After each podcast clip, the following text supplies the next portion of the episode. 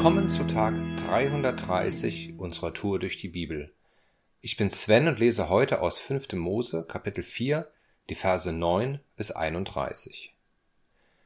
Aber gebt acht, dass ihr nie vergesst, was ihr mit eigenen Augen gesehen habt.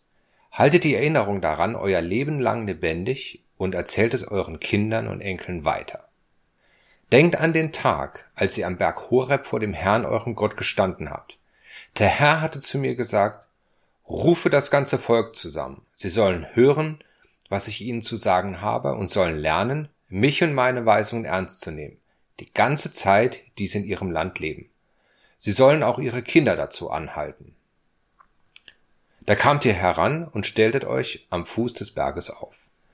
Der Berg stand in Flammen, die bis zum Himmel loderten, und ringsum war er von dunklen, schwarzen Wolken umgeben. Der Herr sprach zu euch aus dem Feuer heraus. Ihr konntet seine Stimme hören, aber sehen konntet ihr ihn nicht. Da war nur die Stimme. Er verknitterte euch die zehn Gebote als die Verpflichtungen, die sein Bund euch auferlegt, und schrieb sie auf zwei Steintafeln.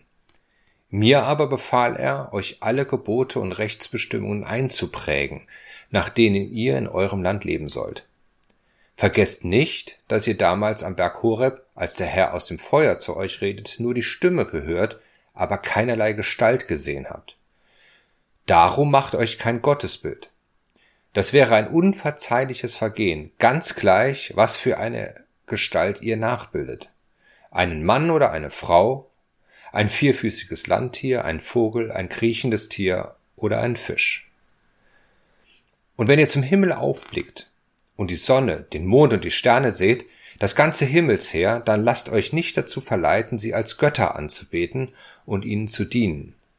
Die Verehrung der Gestirne hat der Herr euer Gott allen anderen Völkern der Erde zugewiesen. Euch aber hat er aus Ägypten, diesem glühenden Schmelzofen herausgeholt, um euch zu seinem eigenen Volk zu machen, wie ihr das nun auch wirklich seid.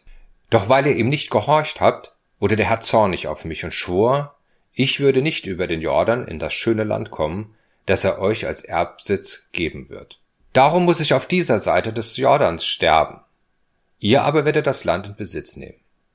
Seht euch vor, dass ihr nicht den Bund vergesst, den der Herr, euer Gott, mit euch geschlossen hat. Macht euch niemals ein Gottesbild, ganz gleich von welcher Gestalt, weil der Herr, euer Gott, euch das verboten hat. Der Herr, euer Gott, ist ein verzehrendes Feuer, ein leidenschaftlich liebender Gott, der es nicht hinnimmt, wenn ihr irgendetwas anderes außer ihm verehrt.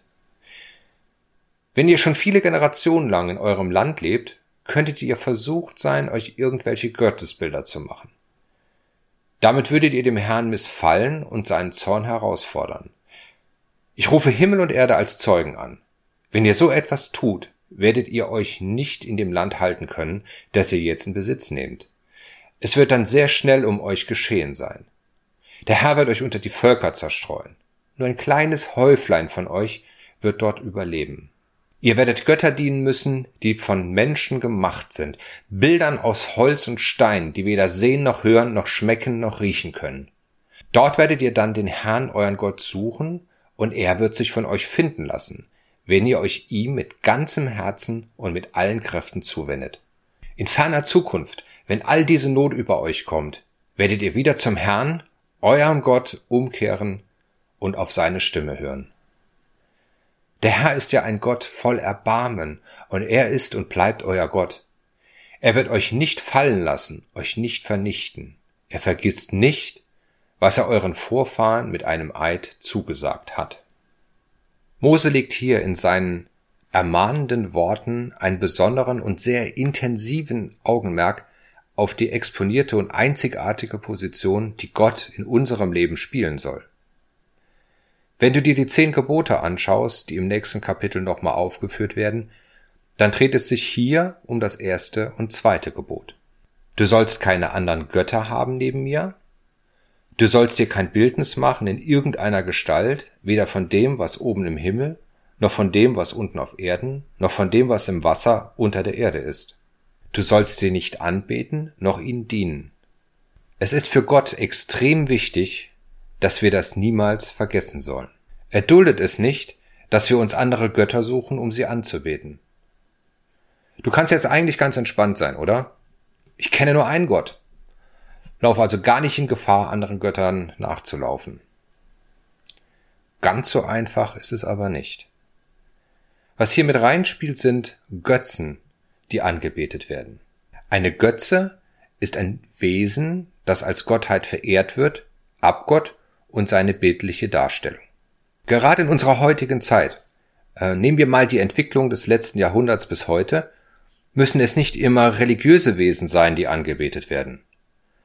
Politische Führer werden als Gottheit verehrt, so auch Künstler oder Sportler können diese Rolle einnehmen. Wenn du dir ansiehst, wie Fans die Hände während eines Live-Konzerts den Künstlern entgegenstrecken, dann hat das schon sehr viel mit Anbetung und Huldigung zu tun. Aber man muss gar nicht so weit gehen.